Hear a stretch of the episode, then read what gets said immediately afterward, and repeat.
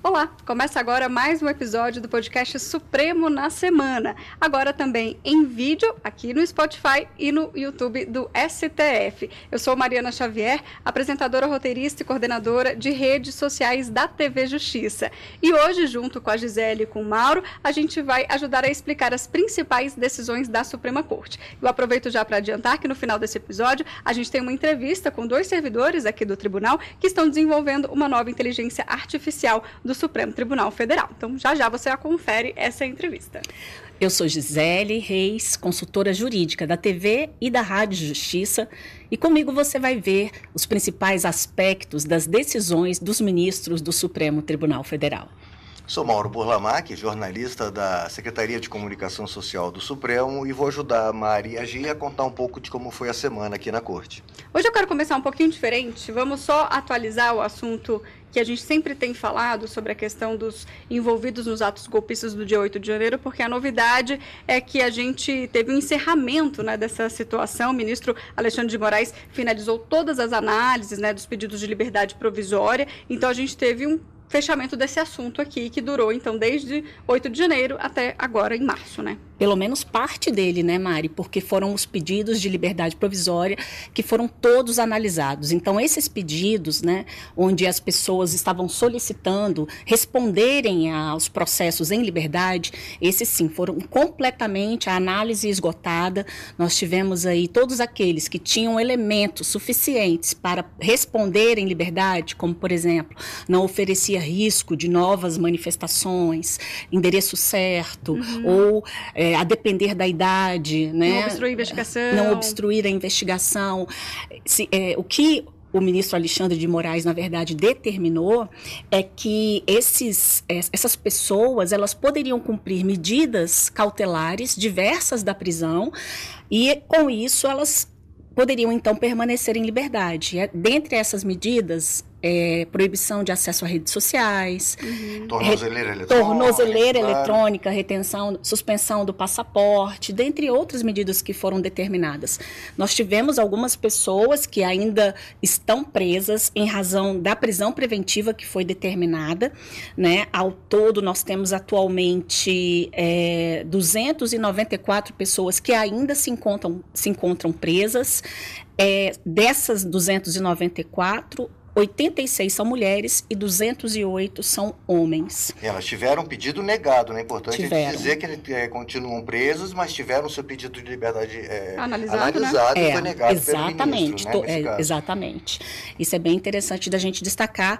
Então, assim, a próxima fase, ela prossegue. E qual é a próxima fase? É a questão da denúncia que, vai, que foi apresentada. Todos eles já foram, inclusive, notificados para apresentarem as devidas respostas né, sobre os, as acusações que foram apresentadas pelo Ministério Público.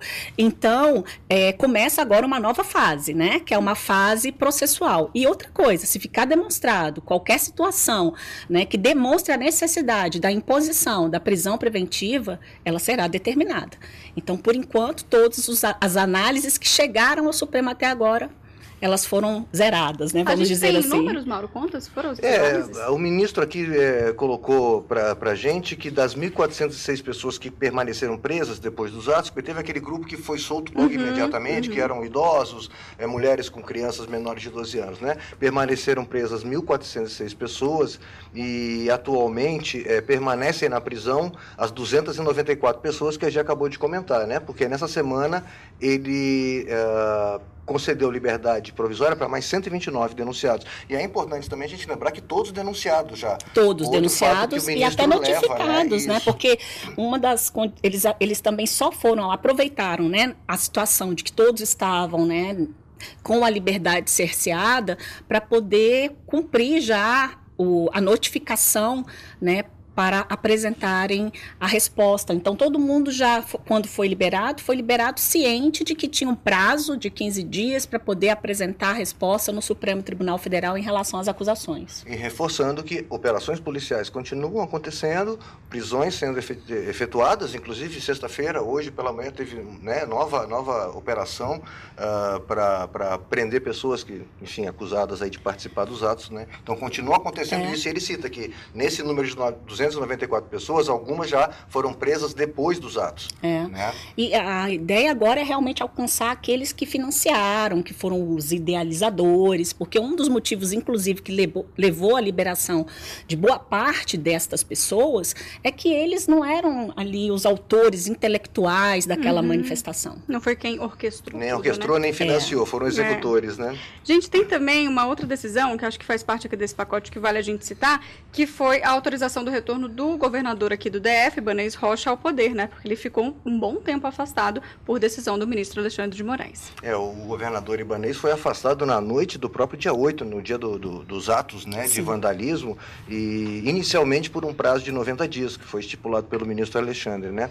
O ministro considerou na época que o governador teria sido omisso, né, em não, né, não como é que eu vou dizer, é, tomar as providências, tomar né? as providências, não adotar as providências cabíveis, mesmo né? ciente, né, tendo informações de que tinha grande possibilidade daquilo tudo acontecer. Então o é. ministro né, né, decidiu mantê-lo afastado por um período enquanto as investigações corriam e ele agora diz, né, as investigações prosseguiram, mas nesse momento do processo a, a volta, risco, do, né? a volta do, do, governador ao cargo não oferece, ele não tem como atrapalhar mais as investigações e nem como reiterar, nem como cometer de novos uhum. atos, né, enfim, não tem como fazer. Então, é, o ministro entendeu que era hora dele voltar ao cargo e decidiu nesse sentido. Exatamente.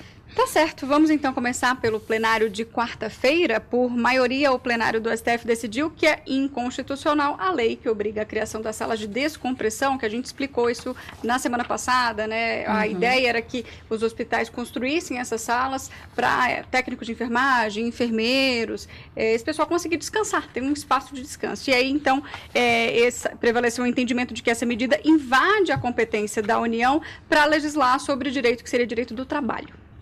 Isso, exatamente. Assim, no plenário foram três posicionamentos, né? Uhum. O posicionamento do relator ficou vencido, ele foi seguido pelo, pela ministra, deixa eu ver aqui, o ministro Edson Fachin, ele foi seguido pelo ministro Roberto Barroso. Então, nesse primeiro posicionamento, que entendia que a lei é constitucional por é, ter tratado de matéria relacionada à saúde do trabalhador. Mas a posição que acabou eh, prevalecendo foi a da divergência aberta pelo ministro Alexandre de Moraes e foi seguido por todos os demais ministros, André Mendonça, Nunes Marques, ministro Dias Toffoli, Gilmar Mendes e também ministra Rosa Weber. Essa posição entendeu que tratava-se de matéria relacionada a trabalho, até porque ela não, não estabeleceu uma, um critério geral é, para todos os trabalhadores Seria em uma si. sala de descanso é, específica para esse público específico. Para, esse, para, para essa categoria. Para essa categoria aí, profissional. Aí, esse foi o argumento que pegou no, no, é, no final das contas. Né? Exatamente. Né? Que aí só. Assim, todos, todos os ministros ali são unânimes quanto à competência privativa da União, uhum. até porque está no texto constitucional, para legislar sobre direito do trabalho. A dúvida era saber: essa norma é de direito do trabalho ou direito à saúde? Então, alguns entenderam que era direito à saúde saúde. E outros entenderam que é direito do trabalho. Eles até disseram que estava numa, numa é, fronteira, numa zona é, de fronteira entre esses dois direitos. O Barroso chegou a mencionar, é? né? Ele falou, olha, tem as duas coisas, mas eu, aqui eu entendo que está mais para direito à saúde, é, para direito à saúde do uhum. que direito do trabalho, no caso do ministro Luiz Roberto Barroso, né? Que ele, na verdade, ele foi até um dos que votaram pela terceira posição, que era a hipótese de que, olha, é saúde, mas a gente não pode comprometer os hospitais privados, porque quem vai disciplinar as também, regras... A gente falou sobre isso, né? é. né? A questão de do dinheiro mesmo, né? Como é que Sim. os hospitais agora vão construir é. isso? Enfim. É, interfere na atividade é, econômica, né? Atividade econômica, é, é. E também eles é, tem um outro detalhe, né? Que isso acaba tendo reflexo em, em algumas medidas, né? Caso não seja instalada a sala de descompressão, que serve ali para alívio do estresse e tal, pode ter sanções. Então, em razão disso, a posição que prevaleceu, na verdade, foi a de que tratava-se de uma norma de direito do trabalho tá e que, portanto, o Estado não poderia legislar esse tipo de norma só por meio de lei federal, com uhum. imposição para todos, né, e não apenas para uma parcela ditada por um Estado apenas da federação. E ainda na quarta-feira começou um outro julgamento que aí se estendeu para quinta-feira sobre duas ações que tratam de transporte coletivo interestadual de passageiros. Os ministros analisaram se são válidas as alterações na legislação perdão, que permitem a oferta desse serviço sem licitação, ou seja, uma contratação sem aquele processo que a gente já está acostumado a ver em uhum. serviço público. É, o que aconteceu aí, uh, os autores das duas ações, que são a PGR e uma associação de empresas de transporte rodoviário, uh, ajuizaram ações aqui no Supremo questionando a mudança na lei que houve. Exatamente, antes era previsto a licitação, era feita, funcionava a exploração do serviço por permissão, que era feita uma licitação. licitação. Havia uma licitação, os vencedores então ganhavam essa permissão. E a lei veio mudando isso e colocou que seria necessário só autorização. Né? Então, a PGR e essa entidade questionaram dizendo, olha, isso aí você está abrindo para o mercado sem uma licitação prévia, que a Constituição manda, enfim, e que daria uma certa uhum. segurança né, ao, ao certame, à, prestação do serviço.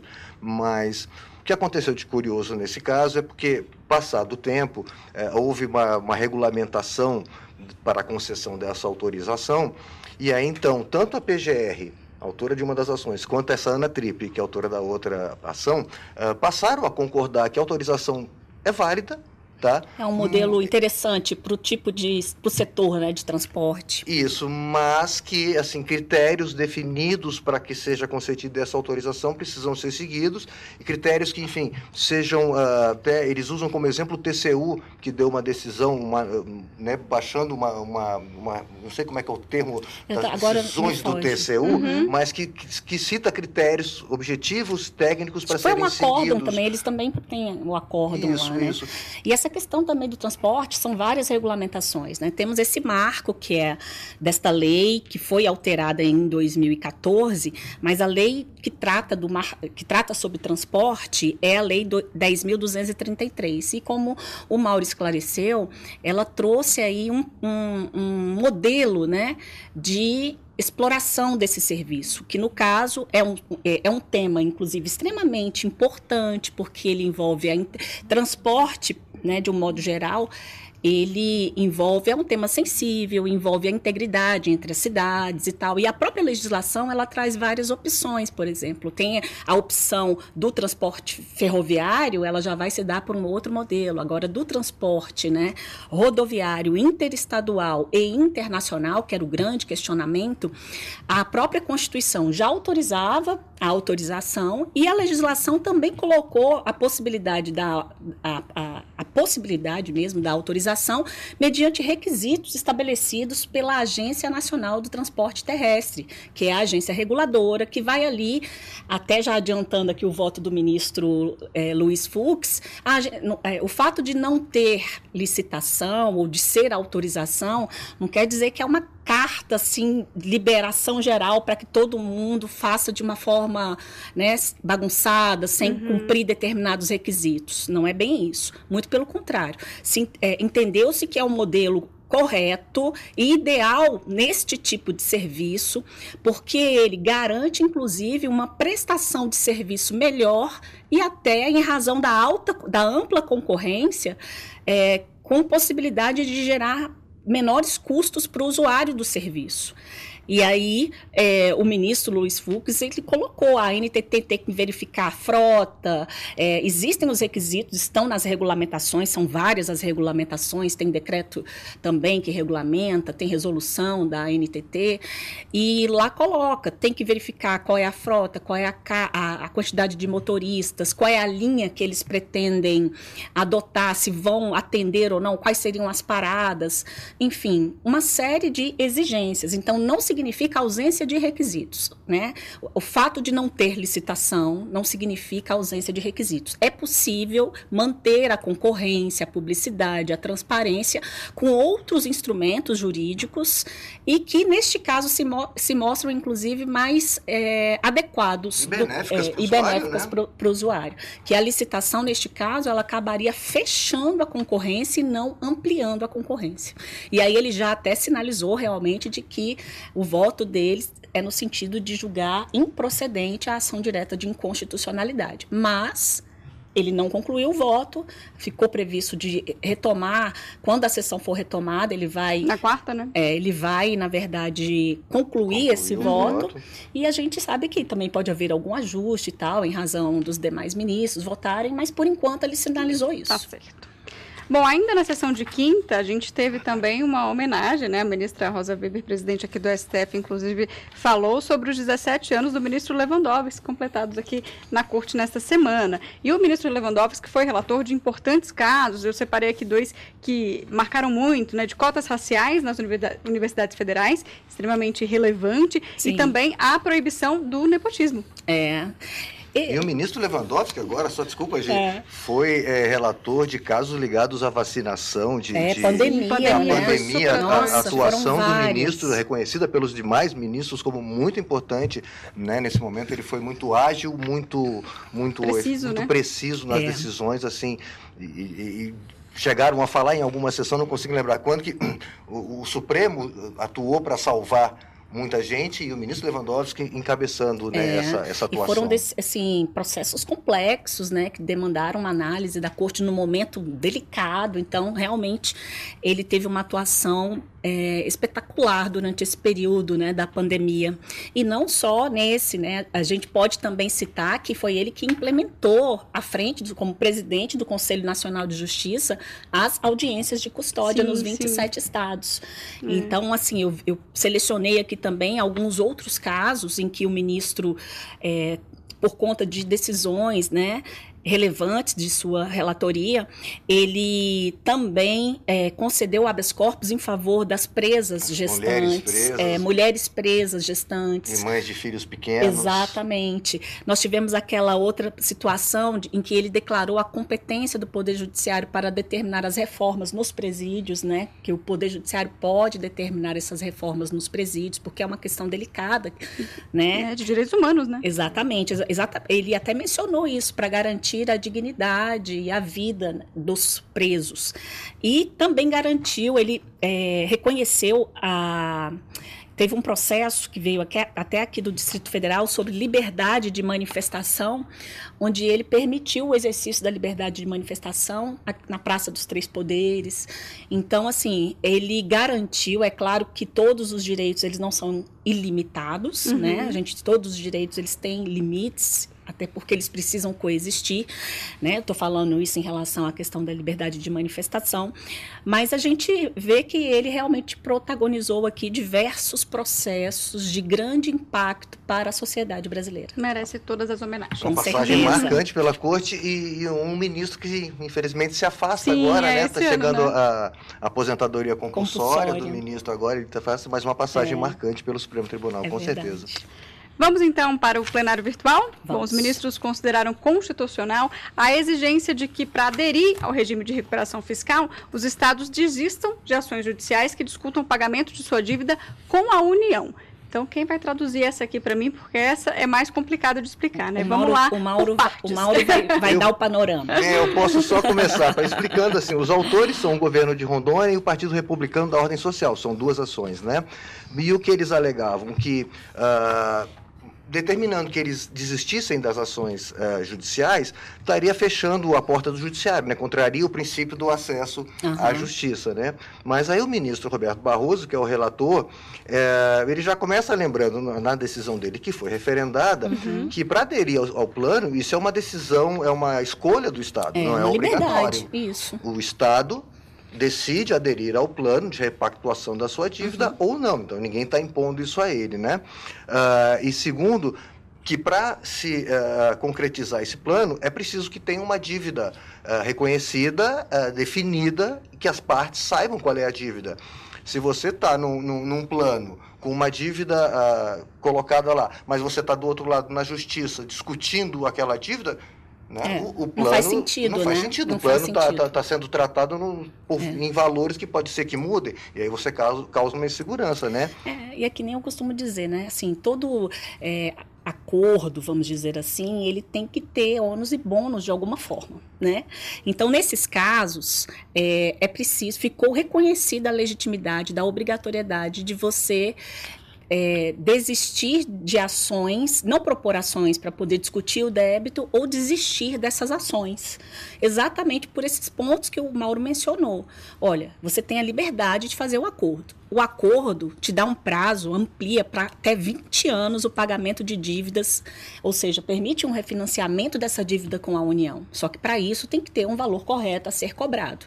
Se você aceita o acordo e depois vai na justiça e questiona, você está tendo um comportamento contraditório. Sim. Então, e isso não é possível, até demonstra uma certa deslealdade, né? Porque, olha, eu vou lá, aceito, reconheço que estou devendo tal valor, e aí depois vou lá e. Contesto. E, para a justiça vou, tentar baixar esse tentar valor. Baixar. Né? Então, é uma situação até de deslealdade. Então, ele é, pontuou muito nessa questão. Olha, é uma faculdade, você tem a opção de aderir ou não. Tem que verificar se isso é importante, se é benéfico ou não para aquele Estado.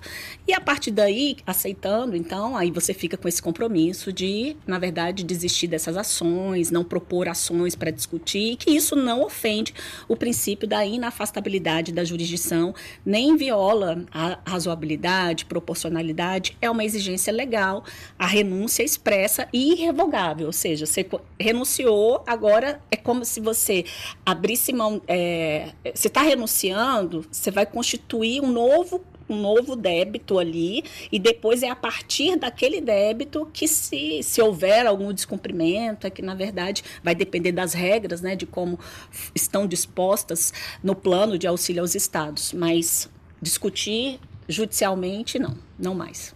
É isso Próximo tópico, então, a gente fala sobre a decisão do ministro Ricardo Lewandowski, que anulou o contrato entre a União e Pernambuco uhum. para a sessão de uso de Fernando de Noronha. Assunto que a gente já vem também é, noticiando aqui no podcast desde o ano passado, né, Mauro, por conta das audiências de conciliação.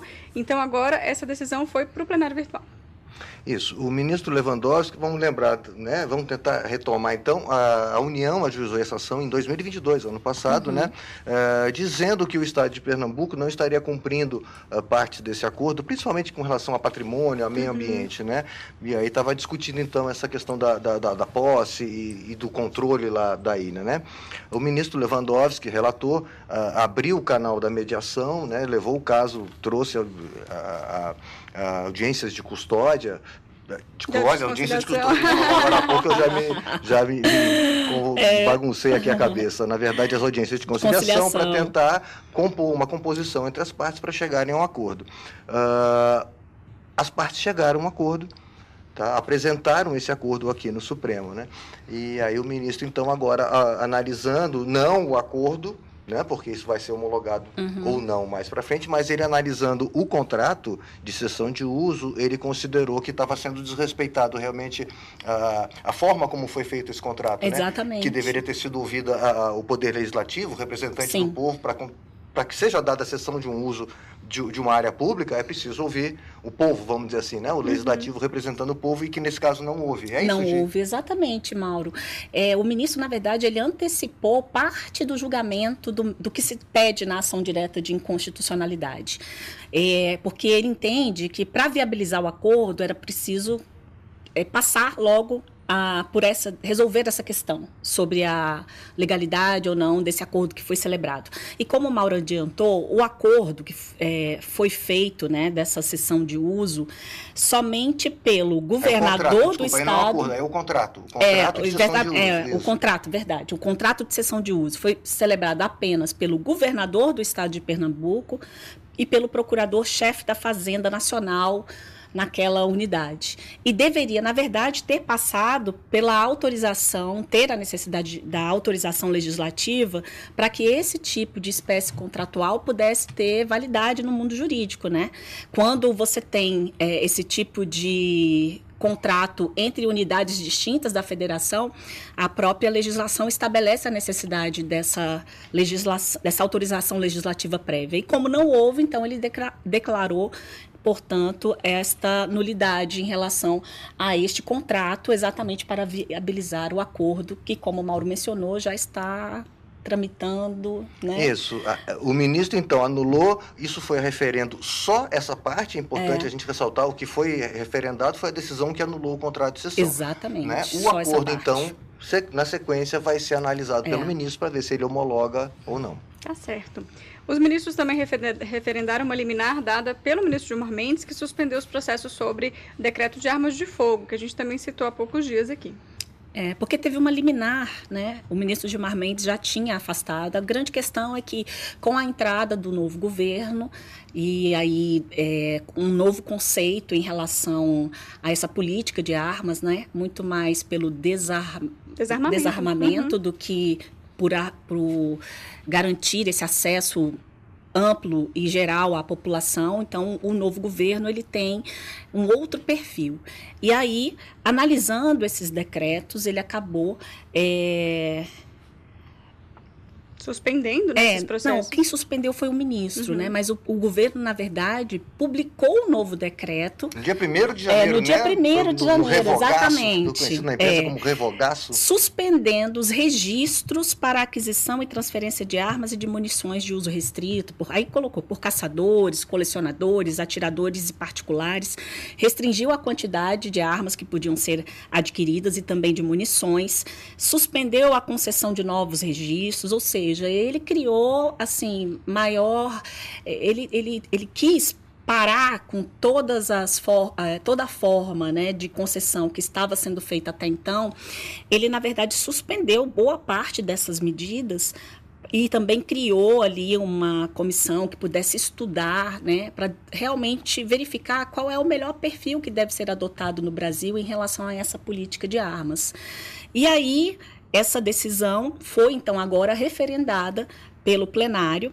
Eles referendaram por maioria, somente um ministro ficou vencido, permanecendo, portanto, a suspensão do ministro Gilmar Mendes. É, o que eles disseram é que assim o presidente da República atuou dentro da competência que ele tem para regulamentar, né, para baixar decretos, para regulamentar, Sim. no caso essa política aí de desarmamento, né, e diz inclusive que isso é, está em, em, harmonia com o que o Supremo decidiu. Porque no ano passado Foi. o Supremo uh, suspendeu trechos de decretos Sus da, da, da, do governo passado que liberava uh, compras de armas, aumentava o número de, de, a possibilidade de compra de munição, e aí o Sim. Supremo uh, suspendeu trechos desses decretos. Então, essa decisão, esse decreto do presidente da República agora estaria consoante né, com esse entendimento é. do Supremo. E por que isso chegou né, no Supremo Tribunal Federal? É uma ação declaratória de constitucionalidade estavam é, havia decisões de, de, de, todas as situações, né? decisões que ah, entendiam que deveria manter né, as autorizações, a suspensão, a, as autorizações e permissões, e outras que aplicavam o decreto do novo governo. Então, em razão desta multiplicidade de entendimentos, né, foi o próprio presidente que ajuizou a ação por meio da AGU, né, declaratória de constitucionalidade, para poder é, para que o, o, Supremo possa é, se posicionar né, sobre essa questão e afastar qualquer entendimento que venha é, não aplicar esse decreto de 2023. Tá certo. Bom, agora vamos para a decisão monocrática. Hoje a gente só tem uma do ministro Ricardo Lewandowski, que suspendeu o dispositivo da lei das estatais que restringia indicações de conselheiros e também de diretores que sejam titulares de alguns cargos públicos ou que também tenham trabalhado em campanhas eleitorais. É, aí o autor da ação, essa ação direta, é o Partido Comunista do Brasil. Uh, pediu para o ministro, para o Supremo, na verdade, né, suspender uh, trechos dessa norma da, uhum. da lei das estatais que estava. Uh, que não permite a indicação é. de, desses políticos, né? É... Criava uma quarentena, uma espécie de quarentena, né? Isso, isso. Eles só poderiam ser nomeados depois de um período. Depois de um certo período, então uh, impedia que essas pessoas pudessem assumir cargos na, nas empresas estatais. Uh, esse caso começou aí a julgamento no plenário virtual e houve um pedido de vista que suspendeu o julgamento. E aí o partido que é autor entrou com esse pedido de, de, de uma nova liminar, uma tutela, tutela provisória incidental, uh, pedindo para que seja, fosse dada uma nova liminar suspendendo esse, uhum. esse, dispositivo, esse dispositivo né? por, por causa do seguinte, as eleições para, as para, para cargos nas estatais, as assembleias que elegem uh, os novos, os novos diretores acontecem em abril e as, as, as candidaturas têm que vir 30 dias antes, um mês antes, uhum. que seria agora final de março. E aí eles alegam, né? O partido alega prazo, que né? é, senão o que vai acontecer? A, a eleição, né, o processo eletivo vai acontecer é, sob uma lei que talvez seja inconstitucional, que está Uhum. sendo julgada pelo Supremo. E aí o ministro, então, né, acolheu esse pedido e Sim. concedeu essa liminar. É, porque a intenção da lei das estatais foi é, permitir que esses cargos fossem ocupados assim é, de uma maneira que gerasse maior eficiência, né?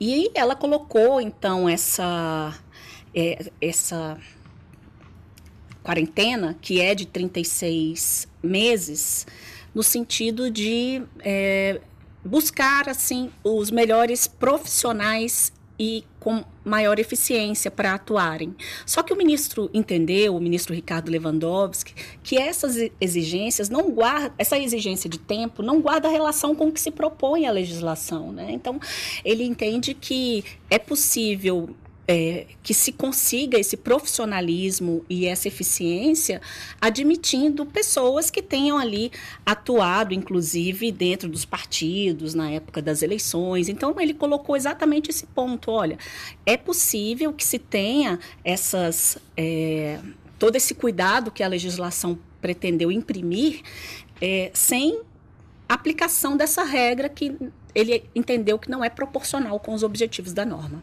Então, manteve essa suspensão. É, e diz ele que é, esse tipo de restrição só pode ser uma- um comando constitucional. Então, É. para Ele- fazer esse tipo de alteração, teria que ser necessária uma É. emenda constitucional. Como acontece né, com os membros da magistratura, Exatamente Ministério Público, cita, foi isso. exatamente, eu lembro na decisão. E o que vem por aí na semana que vem? Bom, a gente tem a continuação do julgamento, né, de É. quinta, Sim. é, que a gente já citou. E tem mais algum assunto interessante na pauta para a gente destacar aqui? É, a gente lembra que na, na terça-feira tem sessão da segunda turma, É né? Está sim. prevista só da segunda turma. E, no plenário eu anotei aqui, né, além da continuidade desse julgamento na quarta-feira, eh, duas leis que tratam de mudanças no regime de recuperação fiscal. Sim. que a gente acabou de tratar agora há pouco, né? São, são duas ações, uma ADI e uma ADC, né? Que tratam, que tratam do tema. E, Para e outra... quinta eu anotei um aqui também. Ou você ainda tem algum da quarta? Eu tenho, na verdade, uma que fala com relação à responsabilidade fiscal na composição do limite de gasto com o pessoal. Isso é uma discussão que, que vira e mexe está aqui no Supremo também, né? Sim. se o limite com o pessoal está dentro dessa, É. de- da- dessa, desse cálculo que é feito né, para o regime ou não. Sim, é um tema que a gente sempre verifica aqui e, inclusive, é objeto de uma ação declaratória de constitucionalidade, né? A Isso. A DC 69. 69. Isso. Na quinta, Mauro, eu anotei aqui algumas ações que tratam do poder de investigação do Ministério Público, né? E as- é, em alguma delas é aquela associação de delegados que apresenta, né? Exatamente questionando é, a possibilidade do Ministério Público conduzir investigações. Os delegados entendem que esse tipo de atribuição ela é inerente à polícia judiciária e que não caberia aos integrantes né, do, Ministério, do Ministério Público conduzir esse tipo de medida por conta das próprias características né, do inquérito que tem aquela natureza inquisitorial, que na verdade ela serve para subsidiar a ação, então não seria é, conveniente na visão dos delegados que o Ministério Público, por ser na maioria dos casos o autor da ação penal, estivesse ali naquele momento, porque poderia haver algum tipo de interferência. De toda forma, a gente sabe que o Supremo já teve uma decisão no sentido de permitir a autoriza é, permitir que o Ministério Público é, investigue com a limitação de que determinados atos, né, que só podem ser é, cumpridos ou por meio de decisão judicial, aqueles que têm a chamada cláusula de reserva de jurisdição, né, como buscas e apreensões, interceptações telefônicas, isso de fato o Ministério Público não pode fazer, mas em, é, o, o Ministério Público, assim, pelo menos de acordo com a posição do Supremo Tribunal Federal até então, é, nós já tivemos decisões no sentido de permitir que o Ministério Público investigue. Vamos ver é, como será o julgamento nesses, nessas ações diretas de inconstitucionalidade que foram apresentadas, para saber se haverá algum tipo de ajuste ou não dentro desse entendimento do Supremo que vigorou até então. Tá certo, Gi. Muito obrigada por mais um dia aqui com a gente, mais um episódio e todas essas explicações. Mauro continua comigo, que agora a gente vai para o quadro entrevista. Eu agradeço. Até a próxima. Até. Hoje, no quadro Entrevista, a gente recebe dois servidores aqui do STF que estão desenvolvendo uma nova ferramenta de inteligência artificial para o tribunal que vai auxiliar na triagem de processos e também em temas de repercussão geral. A gente está aqui com o Rodrigo Canari, que é assessor-chefe da Assessoria de Inteligência Artificial do Supremo, e Euler Alencar, que é assessor de Inteligência Artificial. Sejam bem-vindos. Obrigado. Obrigado. Bom, Rodrigo, quero começar aqui já falando sobre um assunto que desde o final do ano passado, né, está muito em voga, que é a questão do lançamento do chat GPT da Microsoft. Não se fala em outro tema, mas aqui no STF a gente já é familiarizado com esse assunto porque a gente já tem duas inteligências artificiais, né, a Rafa e também o Vitor, que já foram desenvolvidas. E aí vocês estão, tra estão trabalhando agora em uma nova forma, né, a Vitória, que vai auxiliar as equipes. Então eu queria saber de que forma que essa nova inteligência artificial vai ajudar é, aqui no tribunal e quais são as principais diferenças entre as inteligências artificiais que já existem aqui no Supremo? Primeiramente, cumprimentar a Mariana, Mauro, muito obrigado pela oportunidade de estar aqui no Supremo na semana. A gente tá? agradece. É uma satisfação enorme estar aqui e poder falar desse tema que é muito caro para mim, que é a inteligência artificial e principalmente a aplicação da inteligência artificial no Poder Judiciário, aplicada à prática do direito e os aspectos, tanto os aspectos técnicos quanto os aspectos aspectos éticos e regulatórios relacionados a isso. Voltando à sua pergunta, que eu acho que ela já tem algumas perguntas, dá para a gente dividir ela em partes. Então eu vou voltar um pouquinho e falar sobre as primeiras inteligências que o STF desenvolveu. Tá. Você falou muito bem do Vitor e da Rafa. O Vitor foi a primeira iniciativa de inteligência artificial desenvolvida dentro do Supremo Tribunal Federal. O Vitor é pioneiro e ele despertou uma espécie de corrida em que depois do Vitor vários tribunais passaram a desenvolver suas inteligências artificiais. Então ele tem esse grande mérito. O Vitor tem esse nome em homenagem ao saudoso ministro Vitor Nunes Leal, que foi o ministro que deu início à ideia de sistematização da jurisprudência do STF em súmulas. E é por isso que ele está relacionado ao que o Vitor, inteligência artificial, faz porque ele também está ligado à sistematização de jurisprudência. No caso, o Vitor Inteligência Artificial, ele classifica os processos que chegam no tribunal de acordo com os temas de repercussão geral reconhecidos. Então, hoje ele já classifica processos em mais de 500 temas de repercussão geral. Isso acelera muito o, o processo aqui de uhum. trabalho uhum. do, dos servidores. Que, que, seria feito por um humano, que né? Que seria Todo... feito por humanos e fazem isso muito mais rápido, tendo a assistência do Vitor. Uhum. É importante dizer também que o Vitor não decide, não bate o martelo. Tá? Toda decisão, toda opção feita pelo Vitor vai ser validada por um agente humano que vai estar trabalhando então não há esse risco. É, é, uma ferramenta então de apoio à gestão de processos e de apoio à decisão judicial. Além do Vitor, mais recentemente o tribunal desenvolveu a ferramenta Rafa 2030. A Rafa 20, 2030 ela foi desenvolvida no contexto da adesão do tribunal à agenda dos Objetivos de Desenvolvimento Sustentáveis da ONU, que a gente chama de Agenda 2030. Uhum. Né? O tribunal adotou a agenda aí como é, dentro da sua governança é, de política judiciária e tudo, dentro do compromisso do Estado brasileiro com as Nações Unidas em adotar isso. E dentre as ações relacionadas à agenda, o tribunal desenvolveu a RAFA, que é uma inteligência artificial que auxilia na classificação dos processos de acordo com os temas dos 17 Objetivos de Desenvolvimento Sustentáveis da ONU. Então, chega um processo no tribunal, se esse processo está relacionado a algum dos objetivos... Ela classifica. Ela classifica e, e novamente, vem um humano e valida. A Rafa também não decide, uhum. ela auxilia a decisão. O que é interessante, essas duas iniciativas foram feitas por áreas diferentes do tribunal. Uma foi feita na TI, o Vitor, e a Rafa foi desenvolvida dentro da Secretaria de Gestão Estratégica. Então, uma tecnologia da informação e outra gestão estratégica. Isso. Uhum. Essas duas tecnologias, hoje, é, as duas equipes hoje foram reunidas na atual Assessoria de Inteligência Artificial, que está trabalhando no desenvolvimento da Vitória, que é a, a novo produto, a nova ferramenta de inteligência artificial que o STF está desenvolvendo. E aí, finalmente respondendo o mais importante da sua pergunta, uhum. o que, que a Vitória faz? A Vitória, ela classifica, ela agrupa os processos que chegam no tribunal de forma livre. Ou seja, enquanto o Vitor, por exemplo, você tem que ter o tema para ele identificar aquele tema, uhum. a Vitória, ela identifica em blocos de processo relacionados entre si que não necessariamente tem um, um vínculo claramente identificável. Então, um processo que tomaria muito tempo por pessoas, a Vitória identifica, reúne aqueles processos que não estava claro antes, não estava dito que eles eram similares, você identifica, olha, realmente são grupos de processos similares e pode, você pode dar um encaminhamento muito mais rápido. Uhum. Tá? Então ela acelera muito a prestação jurisdicional e ela aumenta a qualidade, porque ela diminui o risco de decisões contraditórias em processos que são similares. É o que a gente chama, ela faz esses agrupamentos por similaridade de processos. Tem, não, só uma questão. Você falou também da repercussão geral, né? Ah, sim. Ela, ela tá ligada à repercussão geral, eu esqueci de falar. É porque ela permite a identificação de novos temas de repercussão geral. Isso é muito interessante. Isso ela é já, entre aspas, prevê?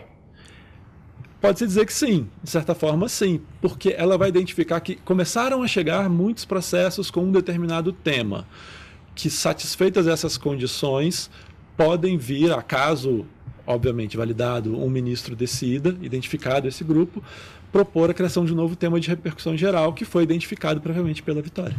Só para eu tentar entender e deixar bem claro assim, uh, essas ferramentas elas leem o processo, é isso? E conseguem entender o que está escrito ali para elas poderem fazer essas análises, é isso? Exatamente. Hoje o que a Vitória faz é fazer uma leitura textual e o que ela tenta identificar é se aqueles textos eles são de alguma forma parecidos. O que acontece é que às vezes chegam textos, às vezes de, da, dos mesmos escritórios, com apenas algumas diferenças, por exemplo, de partes. Às vezes o escritório entrou para três, quatro partes. Usa o mesmo me... texto. É, uhum. e aí o, o texto poderia ser agrupado e ser dado um mesmo encaminhamento, por exemplo, para ele. Então, hoje, o que a Vitória vai fazer é agrupar baseado nessa similaridade textual. Entendi. E uma outra pergunta, você comentou que juntou as áreas de, de estratégia com a área de tecnologia da informação. Isso. Por que, que a administração atual, então, resolveu criar essa assessoria de inteligência artificial? É, essa pergunta é muito interessante, Mauro. A, a atual gestão do tribunal, a atual presidência, ela identificou que cada vez mais o tema de inteligência artificial na governança do judiciário está se tornando mais importante. Identificou aí uma necessidade de trazer as decisões relacionadas a isso mais para perto da presidência. Então foi criada uma assessoria vinculada ao gabinete da presidência para é, concentrar os esforços da corte relacionados à inteligência artificial. Então a assessoria concentra tanto o aspecto técnico, então trouxemos para o guarda-chuva da assessoria os projetos já em execução, que são o Vitor e a Rafa, a equipe está desenvolvendo a vitória sobre a qual a gente está falando e a assessoria também vai tratar dos aspectos de governança de inteligência artificial, é, a ética relacionada à inteligência artificial, que é um assunto extremamente importante, ainda mais se tratando de poder judiciário, em que o uso dessas ferramentas tem que estar a serviço de assegurar direitos e, claro, tem os riscos envolvidos e a, a, o desenvolvimento de uma estratégia de governança é justamente para isso, para que o uso de inteligência artificial atenda o objetivo da corte, que é julgar melhor e com mais qualidade. Eu, a gente estava comentando aqui sobre a questão dos riscos, né, dos bastidores antes da gente começar aqui a gravação. Você pode falar um pouquinho sobre o que, quais são esses riscos, né, que envolvem um projeto de inteligência artificial e principalmente dentro da Suprema Corte? Então, é, eu vou, vou falar até de uma forma um pouco mais geral, mas uh, existem alguns riscos. É, tem, tem uma discussão, por exemplo, nos Estados Unidos, muito falado sobre a questão de você pagar fiança, por exemplo, pagamento de fiança, porque uh, você, quando faz o sistema de fiança, você está privilegiando quem tem mais dinheiro, porque é um sistema que, quando a pessoa é presa e não tem dinheiro para pagar, ela acaba é, as pessoas que são mais pobres acabam não tendo dinheiro, ela fica presa, não consegue, é, às vezes, alimentar a família e não consegue dinheiro para pagar a própria fiança. Então, é um sistema que, se você usar alguma inteligência artificial dentro da, dos dados que existem hoje, ele pode ser pernicioso, aquele, aquela, aquela inteligência. Então, existem discussões que elas precisam ser feitas no âmbito de como que, é, atualmente, esse sistema, ele é... Os dados, eles vão replicar algum tipo de racismo, algum tipo de discriminação, discriminação preconceito. preconceito. Isso. Isso. a gente precisa ficar muito atento quando vai construir algum tipo de ferramenta desse tipo. Até fake news, né? Até isso. fake news. É, é exatamente isso que o Euler falou. A, a inteligência artificial ela é criada com os dados que existem e foram produzidos antes dela. Então, se esses dados contêm vieses, preconceitos e discriminações, ela, ao ser treinada com esses dados, que é o processo pelo qual ela é construída, vai reproduzir esses mesmos vieses, preconceitos que já existem na sociedade. É a analogia de um filho com os pais, né? É o um é, exemplo. Então, é, quem cria vai ensinar ali exatamente os seus valores, é, as suas crenças. então, com a IA é, não é muito diferente. Os vieses da inteligência artificial vão refletir os problemas dos pais dela, que somos nós. Uhum. é isso. E uma perguntinha que eu acho que a pergunta que, que não quer calar, que todo mundo faz. A pergunta de milhões. A pergunta de milhões. a inteligência artificial vai um dia substituir os empregados, os, os servidores? Um dia nós vamos ser julgados por máquinas, por robôs ou pela inteligência artificial? É, eu acho que, como uma inteligência não artificial, eu não tenho as condições de responder essa pergunta. Não, é, isso, isso é um tema muito presente na nossa cultura hoje, e principalmente na ficção científica, né? Mas, é, sinceramente, considerando inteligência artificial como o tipo de tecnologia que a gente tem hoje, a gente está vivendo um, um, período de grande e rápido desenvolvimento. Então, é, várias atividades que há poucos anos eram impensáveis de serem realizadas por uma inteligência artificial já começam a ser. Então, a gente está vivendo um um ponto de mudança muito grande, que é muito difícil prever o que vem no futuro. Algumas atividades, sim, a, a inteligência artificial hoje já escreve textos com forma bastante criativa, já cria imagens. É, se ela vai. E hoje em dia ela já assiste, ela já dá assistência a julgamentos em, em instituições de poder judiciário em, diversos lugares do mundo. Ela está começando a ajudar aqui. Mas acho que aí é uma escolha também nossa, né? Até que ponto e o que, que a gente vai entregar para uma inteligência artificial. E também até que ponto essa inteligência artificial vai estar preparada para produzir o resultado, no caso julgamentos, melhores ou não. Eu diria que no momento isso não é um, um risco, não é uma possibilidade real. Né? Ninguém fala em permitir que inteligência artificial vão, vão realmente julgar casos. Acho que o discernimento é, humano é muito difícil, é, né? A exi ferramenta alcançar. Existem casos de julgamentos administrativos, por exemplo, é, tem um país da Escandinávia, eu não vou falar qual, uhum. com medo de errar. Tudo bem. Mas em que multa de trânsito, que são casos extremamente repetitivos, já são julgados por inteligência artificial. Aí você pode recorrer e tudo. Então, já é um passo nessa direção. Uma questão muito mais simples e repetitiva. Questões mais complexas já é mais difícil. Eu, eu diria que são que, justamente os assuntos que vêm para é, aqui na corte. Teoricamente, não é impossível. Uhum. Né? Mas tudo são questões de escolhas que podem ou não vir a ser feitas. Você estava comentando agora que aqui, por exemplo, né, o, a, a, os sistemas aqui do Supremo sempre contam com... com né, eles auxiliam, mas tem um servidor que está acompanhando, que analisa os resultados, ou seja, é, ainda é uma coisa de apoio apoio e não de, né? Você falou, eles não decidem nada sozinhos. Aqui Exatamente.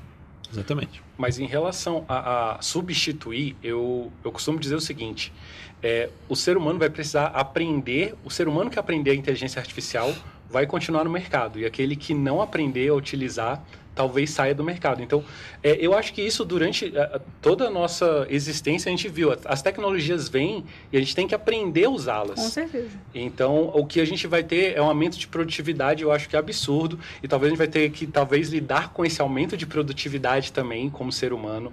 E a questão de, de julgamento, eu acho que a gente é muito bom em julgar.